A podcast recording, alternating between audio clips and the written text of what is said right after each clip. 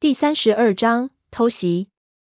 将我们引入的这诡异怪声突然出现在我的背后，虽然声音不大，但在寂静无比的棺椁内却犹如炸雷一样，无比的清晰，听得我浑身一颤，脑门上的肌肉一紧，又是一头的冷汗。这个棺椁大概有六七米长短，说长不长，说短不短，由着声音判断，声源应该离我不超过一米，那几乎就是贴着我的后背。可以拍拍我肩膀的距离，的的，有规律的一声一声，简直就是靠着门板听敲门的感觉。一股凉气由我的后脖子一溜到底，直下到我的脚后跟。一时间，我全身的肌肉都僵硬的无法动弹，考虑着要不要回头去看，还是想装作没有听见这声音，不去理会它。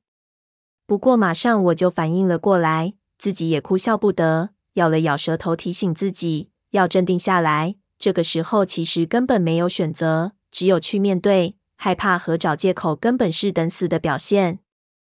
僵持了片刻，那鬼魅一般的声音不急不缓，既没有再度靠近，也没有远去。我深吸了一口气，咬牙握紧短刀，缓缓的回头去看后面到底是什么。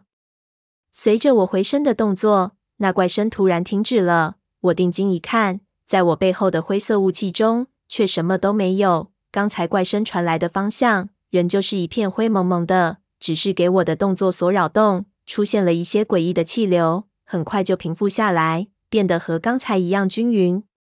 我咽了口唾沫，觉得有点意外，用手电照了照四周，没有任何的异常，那声音好像从来没出现过一样。刚才声音离我如此之近，我听得无比清晰，绝对不是错觉。我转身的动作也就一秒钟左右。如果是由什么移动的物体发出的，它也不可能以这么快的速度消失掉。难道声音来自别的地方？是我判断错误？我下意识的往前跨了一步，想去寻找声音的来源。突然间，一个人影猛地从我边上的雾气中扑了过来。我眼睛很贼，正好瞄到出现状况，急忙矮身。那人影没有抓住我，但是还是将我撞倒在的。我就地一滚，回头一看，撞我的那人体型肥胖，正是将我拉进这里的王老板。我骂了一声，亮出短柄猎刀，想与他做个了断。没想到他一闪之间又躲进了雾气里，不见了影子。我不由鄙夷的吐了口口水。刚才搏斗中，他的匕首应该掉在了外面，现在忌讳我手里的短刀，不敢和我正面冲突，而躲在雾气里，等着我靠近，然后实施突袭。和刚才的那种嚣张劲完全不一样，他娘的肯定是个小人。不过话说回来，这里的情况这么诡异，这家伙的胆子还不是一般的大。要是我，既没有手电，也没有武器，哪里还敢偷袭别人？早就缩在角落里发抖了。好在这里的雾气浓得像水一样，一有什么东西运动，就会出现非常明显的轨迹。他想偷袭我，也没有这么容易得手。否则，刚才那一下我已经给他按到了。我想到这里，又觉得奇怪。如此说来，那怪声的主人如果是在这棺椁中移动，必然会产生移动的轨迹。可是我刚才看去的时候，雾气平滑，不像有什么东西移动过的样子。难道他没有形体吗？是只鬼。我一边防备着望老板再次偷袭过来，一边站起身子。这棺椁里面的空间并不大。刚才一滚，不知道滚到了哪个位置，要赶快退到边上，想办法爬上去。这里总体不大，现在向四周一看，已经贴近了棺椁的中心。透过雾气，我看到中心部分有一些东西，看影子，似乎是从棺椁的顶上挂下了很多的绳子，一直连到棺椁的底部。我以为是贴在顶部的树枝垂下的气生根，再往前一步，用手电一照。才发现不是，那些东西都是手腕粗细的青铜链条，上面缠满了真菌和榕树的须根，一直由顶上缠绕到底。但是铁链好像只是给固定在了棺椁顶和棺椁底之间，下方并没有拴着什么东西。这只石头棺椁说是巨大，其实这样的尺寸，西汉和五代的几个给大仙顶的贵族墓里都有发现。这东西说起来叫棺椁。其实应该叫做椁室才比较恰当。如果按照土葬墓，正式的内棺椁应该放在这个椁室的中央，财力雄厚的石椁室内还要紧贴着十几层木椁，一直贴到最里面的椁边上。现在我走了几步，按照棺椁的大小，至少也应该看到内棺椁的大致形状了。可是现在却只看到几根链条，地上不见放着东西。难道这椁里面竟然是空空如也的吗？那刚才的声音又是从哪里来的呢？那诡异的无线电干扰又是来自什么地方？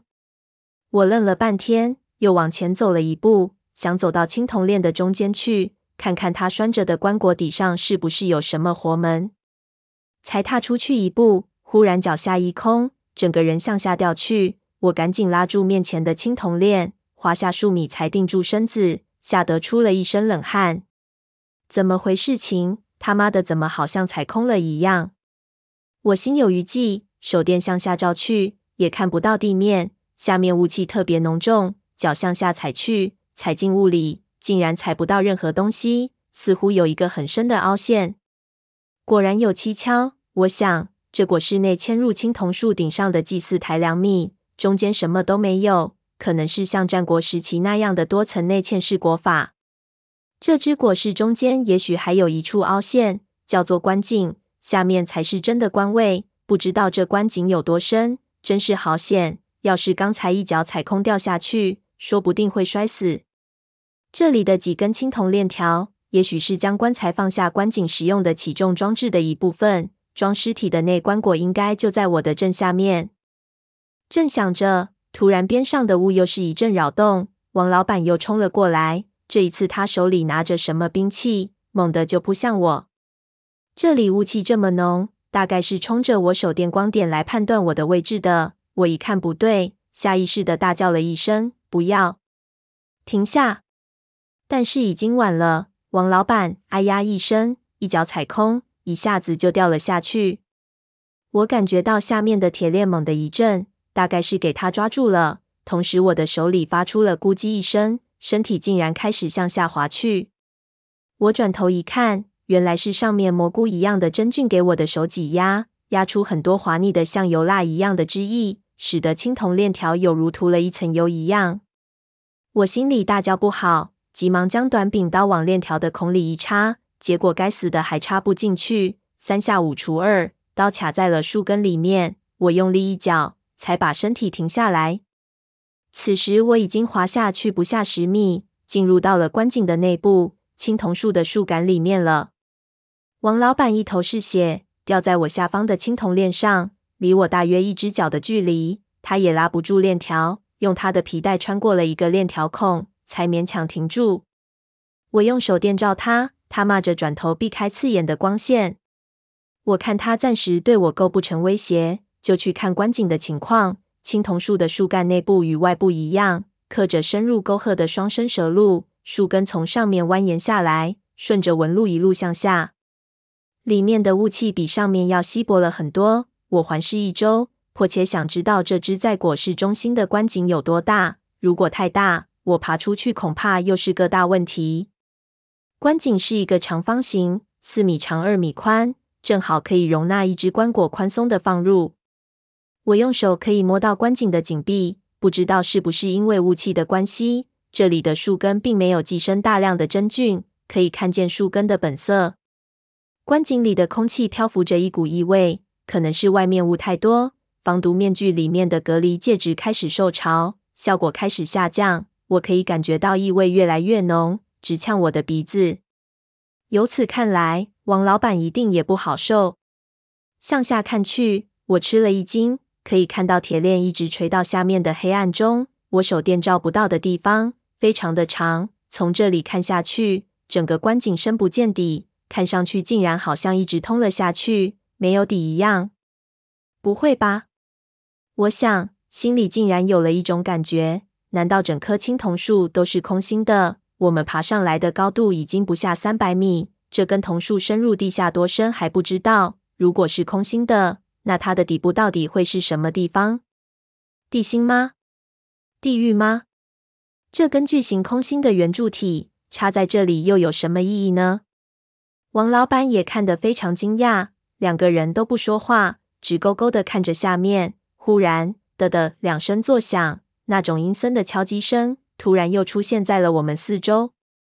我和王老板对看了一眼，目光全部投向身下的一片幽黑中，那声音。竟然是从这下面的深渊传上来的。